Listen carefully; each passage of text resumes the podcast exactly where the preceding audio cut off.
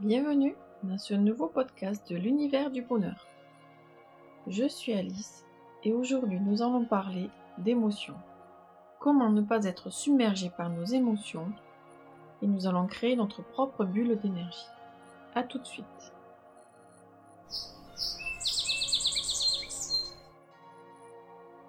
Ce podcast est une lecture d'un article qui participe à l'événement d'Interblogueur Comment faire face à ses émotions et continuer d'avancer, qui est organisé par le blog Bien-être en cours.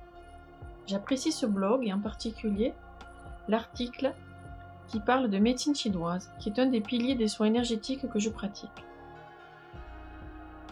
Les émotions. Comment y faire face? Ça, c'est un sujet qui me parle vraiment. Moi-même très sensible à tout et super empathique aussi depuis toute ma vie. J'y suis confrontée quotidiennement. Je vous explique ce mot, empathie, que j'ai découvert il y a seulement quelques années. L'empathie, c'est la capacité de ressentir les émotions des autres. C'est parfois comparé à une éponge. J'ai finalement trouvé le secret en visualisant le bonheur de l'intérieur, c'est-à-dire en créant ma bulle d'énergie. Créer sa bulle d'énergie.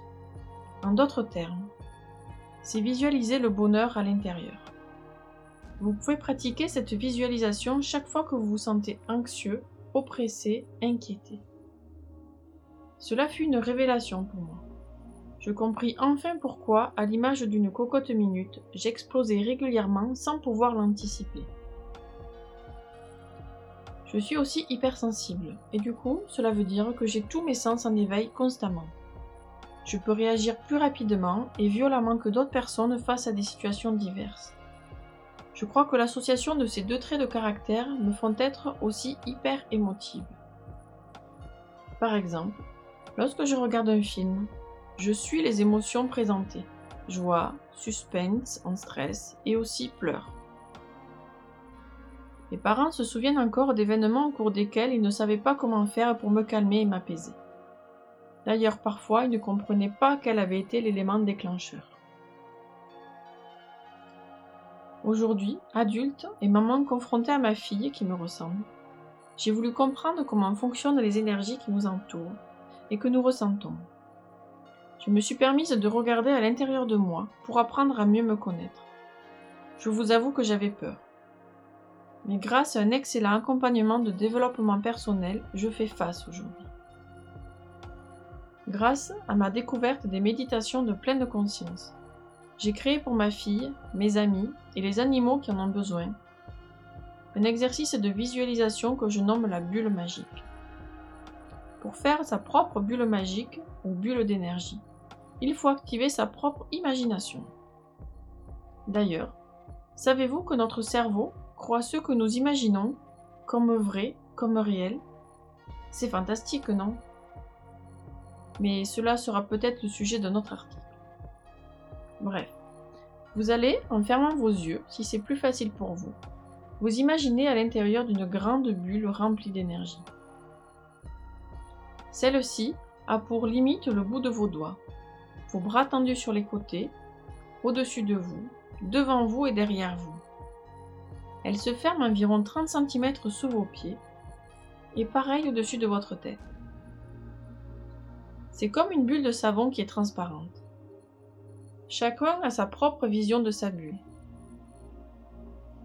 Cela peut aussi être expliqué comme la poche maternelle utérine qui protège et qui est invisible là, quand vous parlez à vos animaux ou à des bébés. Le fait d'activer sa bulle d'énergie, c'est génial.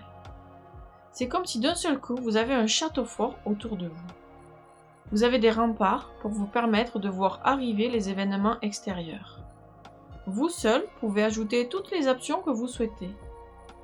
Par exemple, moi, j'aime bien mettre un filtre anti-con sur ma bulle. À vous d'imaginer ce que vous avez besoin. Votre bulle d'énergie doit être entièrement fermée, centrée sur vous et grande. Si vous vous apercevez que votre bulle d'énergie comporte des trous, des déchirures, voire une absence de bulle immense, ce qui arrive très souvent, utilisez votre imagination pour la réparer. chacun a ses goûts. Par exemple, les enfants utilisent souvent du scotch. Vous pouvez recoudre. Vous pouvez placer un objet, comme une fleur en pot, pour boucher une ouverture. Vous pouvez placer une fermeture éclair ou des agrafes pour refermer votre bulle. Vous pouvez changer entièrement de couche externe de bulle aussi. À vous de décider. Si votre mur du château est troué ou effondré, vous ne pourrez pas bien vous protéger. Ensuite, à l'intérieur de votre bulle, il doit y faire bon vivre. Vous devez faire en sorte que votre bulle soit lumineuse, pleine de belles énergies.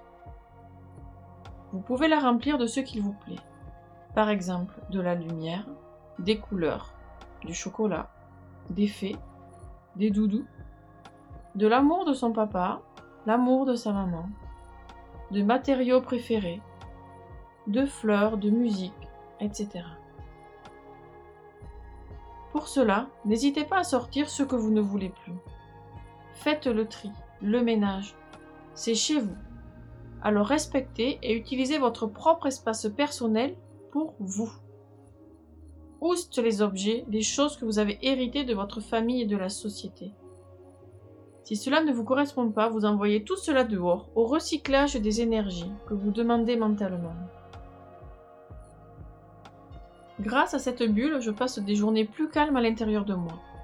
Je peux voir et comprendre quelles émotions émanent de l'extérieur et quels sentiments viennent de moi. Cela permet à mes enfants d'être moins perturbés par leur environnement proche.